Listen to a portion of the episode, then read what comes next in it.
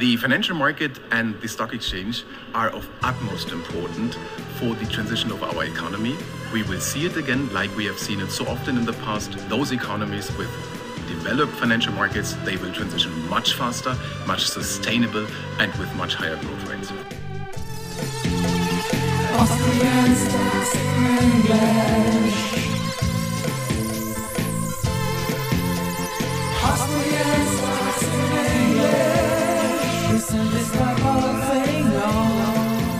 Yes, thank you Christoph Boschan for the opener. I borrowed it from your YouTube Shorts channel and say welcome to Austrian Stocks in English presented by Palfinger, the new and weekly English spoken summary for the Austrian stock market, positioned every Sunday in the mostly German language podcast Christian Drastil, Wiener Börse, Sport, Musik und mehr.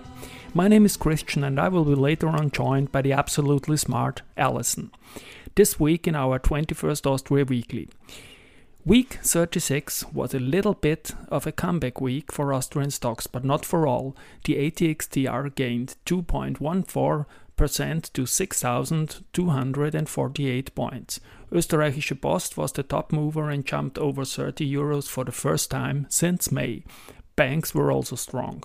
The ATX committee decided that Andritz will replace voestalpine in the ATX 5 at the settlement of September the ATX remains unchanged. News came from Valneva, Zumtobel, Immofinanz, S-Immo, Andritz, OMV, FACC, CA Immo, and Lenzing.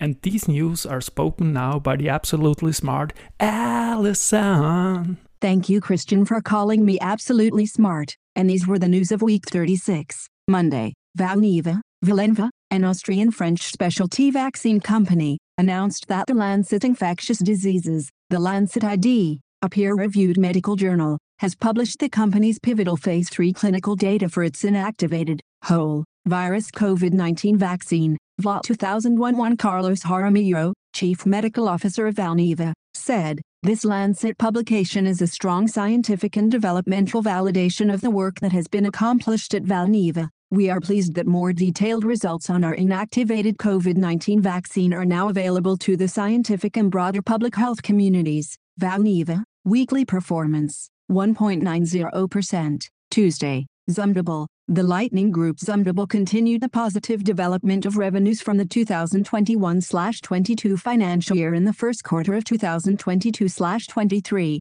Group revenues rose by 8.4% to Euro 313.7 million Q1 2021-22, Euro 289.3 million, and by 6.6% after an adjustment for foreign exchange effects. This growth was, however, contrasted by a sharp rise in the price of input factors as well as an increase in the value of the US dollar. Against this backdrop, EBIT declined slightly from Euro 20.1 million to Euro 19.0 million. Net profit of Euro 10.9 m in Q1 2021-22, Euro 13.4 mn, was also influenced by a decline in financial results following the negative valuation of hedges. The general increase in prices and weak global supply chains had a negative effect not only on the Zumtobel Group but also on the worldwide economy. We have been increasingly able to pass on these higher prices to our customers, but there are limits as to what we can do. We also invested in important strategic areas to be well prepared for future challenges,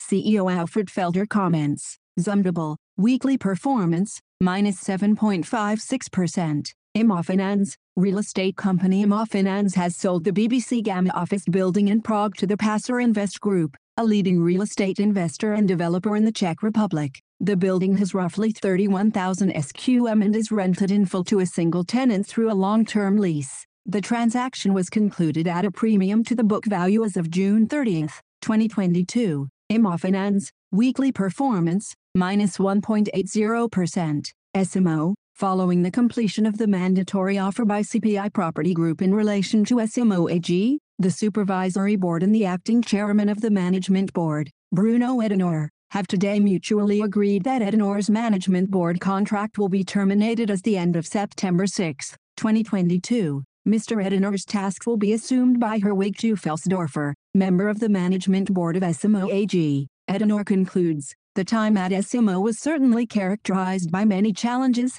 but above all by great cooperation with all colleagues and many enriching experiences. The relationship with CPI's management has always been one of mutual respect, while at the same time there are sometimes very different ideas regarding the future direction of the company. In this respect, it is a good time for me personally to leave S-Immo in the knowledge that I have fulfilled my responsibility to the shareholders and in the confidence that CPI will treat the remaining shareholders, the excellent team and the high-quality portfolio with care. S-Immo, weekly performance, minus 0.22%. Wednesday, Andritz, International Technology Group Andritz has received an order from Vietnam Electricity EVN, a leading economic group in the energy sector in Vietnam, to supply the complete electro, mechanical equipment and technical services for the Yaly hydropower plant extension project located in South A District, Kon Tum Province, and Chu Pah District, Gia Province, in Vietnam. Andritz, weekly performance, 1.10%.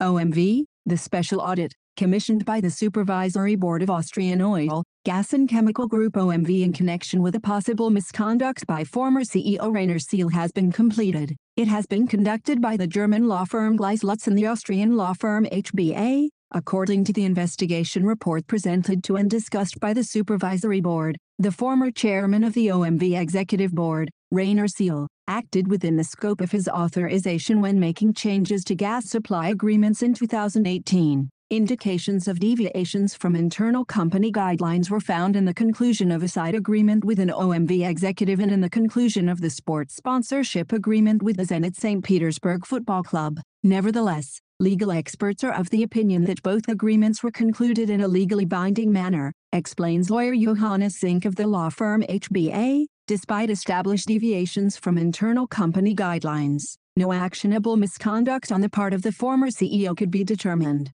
As a result, there are no further reasons preventing the discharge of the former executive at the next annual general meeting according to Zink. OMV, weekly performance, minus 2.29%. Thursday, Andritz, International Technology Group Andritz has acquired J-Parpola a major player in the maintenance and repair of environmental equipment for industrial production and power generation plants in Finland. The company was founded in 2011 and operates sites in Kokkola and Kaskinen. This business transaction further strengthens Andritz's air pollution control activities in Finland, making it the leading service provider for inspections, maintenance, mechanical upgrades, spare parts, and workshop repair activities related to filters, scrubbers, flue gas ducts, fans, conveyors, and other equipment in operation between the boiler and the stack. Andritz will offer these services to various industries, such as pulp and paper, biomass, ferrous and non-ferrous metals,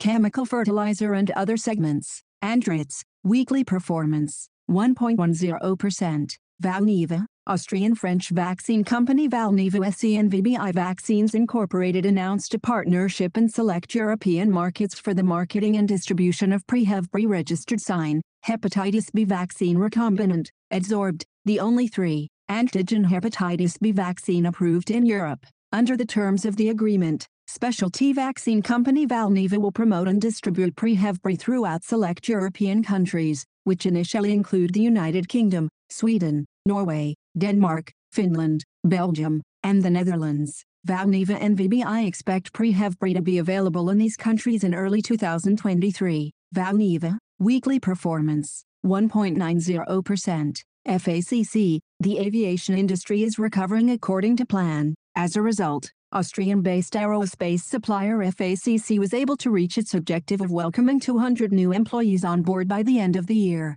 This means that the company's workforce has now surpassed the 3,000 mark. The reason for this rapid growth is not only entrepreneurial success. In the last six months alone, new orders exceeding USD 500 million were secured, but also FACC's attractiveness as an employer. We are very proud of our 3,000 employees who work at FACC every day to provide the global aircraft industry with innovations made in Austria, emphasizes CEO Robert Machtlinger. All our employees display a passion for the aerospace industry. This innovative strength is also the reason why we continue to cause a stir internationally with new solutions. Due to the excellent order situation, the company has set itself the target of taking on a further 100 employees by the end of the year. With an order book in excess of USD 5.5 billion, strong growth is forecast for the coming years as well. FACC, weekly performance, 1.71%. CA Immo, CAMO, the property company specializing in high quality and sustainable office space,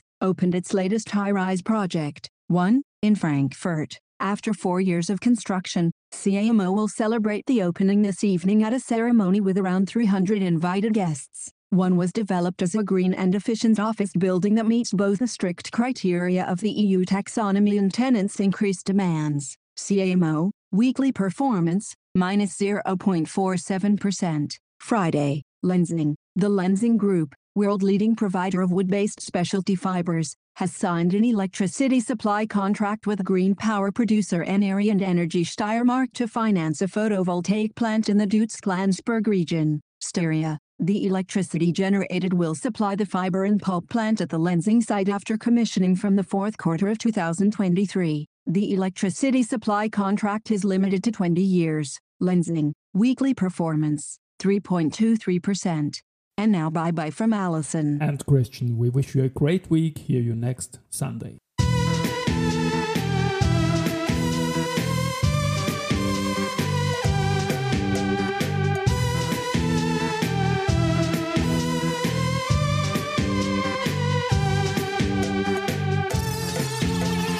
Austrian in English.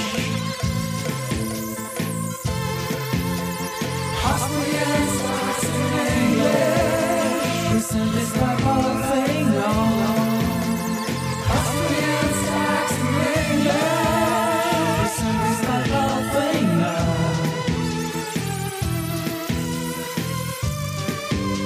Presented by Palfinger.